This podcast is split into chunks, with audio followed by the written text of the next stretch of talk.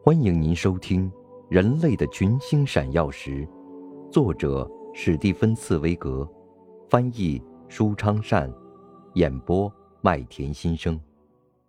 第一百五十八集，译者后记五。据菲舍尔出版社统计，《人类的群星闪耀时》在茨威格的所有作品中最受欢迎，其销量一直居于其他作品之上。从第一版于一九二七年问世以来，已经经历了风风雨雨的八十五年，读者仍然有增无减。究其原因，除了以上所述的独具艺术魅力之外，还因为书中的各篇历史特写都短小精悍，每篇约两万字。如今是信息大爆炸的时代，不仅世界范围内每天出版的图书数以万计。而且，其他各种媒体、电影、电视、网络文化进入千家万户，五光十色的信息目不暇接，加之人们的生活节奏越来越快，茫茫人海来去匆匆。如今的岁月，能有充裕的时间细细品读洋洋数十万言的鸿篇巨制的读者群体已日趋减少。唯有短小精悍的短篇尚能受广大读者青睐。诚然，人类的群星闪耀时之所以经久不衰，主要应归功于它的思想内涵，归功于它能引起读者心灵的震撼和良知的共鸣。尽管十四篇历史特写描述的是不同历史时代、不同地区中不同人物的瞬间，但仍然具有共同的思想内涵。第一，讴歌人性。茨威格曾说：“我从不愿意为那些所谓的英雄人物歌功颂德，而始终只着眼于失败者们的悲情。在我的传记文学中，我不写在现实生活中取得成功的人物，而只写那些保持着崇高道德精神的人物。比如，我不写马丁·路德，而写伊拉斯谟。”不写伊丽莎白一世，而写玛利亚·斯图亚特；不写加尔文，而写卡斯泰利奥。人类的群星闪耀时中的主人公几乎都是这样一些悲情人物，如列夫·托尔斯泰、斯科特队长、西塞罗、威尔逊。但人性在他们身上熠熠发光。且听《逃向苍天》中的最后一句台词。如果他不为我们这些人去受苦受难，那么列夫·托尔斯泰也就永远不可能像今天这样名满天下。再看南极探险的斗争中那一段对斯科特队长面临死亡时的描写，斯科特海军上校在他将死去时，用冻僵的手指，给他所爱的一切活着的人写了书信。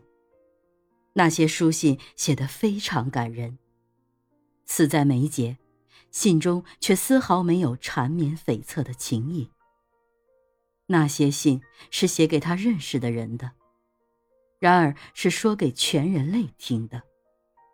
那些信是写给那个时代的，但说的话却千古永垂。他给自己的妻子写信。他提醒他要照顾好他最宝贵的遗产——儿子。他怀着最诚挚的友情，给那几个同他自己一起罹难的同伴们的妻子和母亲写信，为他们的英勇精神作证。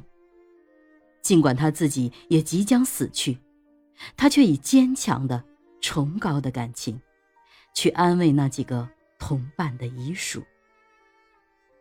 这样一种对人性的刻画，如歌如泣，读后无不为之动容。第二，弘扬良知，反对暴力，呼吁和平，反对战争。书本中的西塞罗篇就是表述这样的思想内涵。文中写道：“凡是要建立独裁统治的人，就必然首先要让那些永远反对任何暴政的人。”那些捍卫根深蒂固的梦想、自由的人，永远闭上嘴；以及要让人格独立的人永远闭上嘴。以便自己稳稳当当地坐在统治者的位置上。安东尼要求把马尔库斯·图尔乌斯·西塞罗列为这最后一位黑名单的第一人。随着这份不受法律保护者的黑名单的确定，对共和政体的古罗马国家的死刑判决才算真正生效。罗马的民众看到了这幅可耻的场面：从这最后一位捍卫自由的西塞罗身上砍下来的惨白的头颅。正挂在他当年曾作为不朽演说的讲坛上。他们的心都在震颤，看到自己共和政体的国家已被钉在十字架上，这样一幅悲惨的象征画面。他们都战战兢兢地垂下了眼帘。在茨威格看来，历史、社会、宗教、政治，以及大大小小的统治者，都可能有非理性的一面，丧失良知而使用暴力。但是人的良知不会泯灭，总有人以良知对抗暴力。这样的斗争此起彼伏，前赴后继。纵然有人在暴力面前遭到失败，乃至失去生命，但他们虽死犹荣。茨威格的两部人物传记。鹿特丹的伊拉斯莫，辉煌与悲情，和良知对抗暴力；卡斯泰利奥对抗加尔文，尤其突出和鲜明地彰显了这个主题。伊拉斯莫是文艺复兴时期的尼德兰的教士，因出生于荷兰的鹿特丹，故习称鹿特丹的伊拉斯莫。他是欧洲最杰出的人文主义者之一，一生勤奋著著。揭露教会的黑暗，嘲讽教师的伪善，反对宗教狂热，控诉教会使用暴力残酷迫害异端。然而，他的思想固然充满人文主义精神，但是面对的是占统治地位的教会强权和习惯势力，因而一生充满悲情。卡斯泰利奥是在法国出生的瑞士宗教改革家，原来是加尔文的朋友。一五四一年，随加尔文到日内瓦。是年，加尔文在日内瓦创立加尔文教派，获得成功。日内瓦成为在加尔文领导下的一个政教合一的城市共和国。可是，加尔文掌握政权之后，立刻改变了自己以往反对宗教迫害的立场，偃弱日内瓦的教皇，实行独裁统治，排斥其他各种信念，敌视其他一切教派。一五五四年，西班牙神学兼医学家塞尔维特因神学见解不同，前来日内瓦求助。加尔文不但不给予救援，反而以异端罪名将其用火刑处死。此事引起卡斯泰利奥的强烈愤慨，于是他用化名发表文章，斥责加尔文的暴力行为。卡斯泰利奥深知，自己和加尔文的对抗是一场力量悬殊的对抗。因此，将这场对抗比喻为蚊子对抗大象。卡斯泰利奥最后面临的是一场巴塞尔法庭的审判，他很可能作为异端而被判处死刑。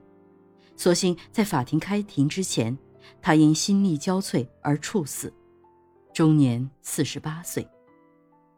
世人从伊拉斯莫和卡斯泰利奥的命运中，不禁感叹道：以良知对抗暴力，何其艰难！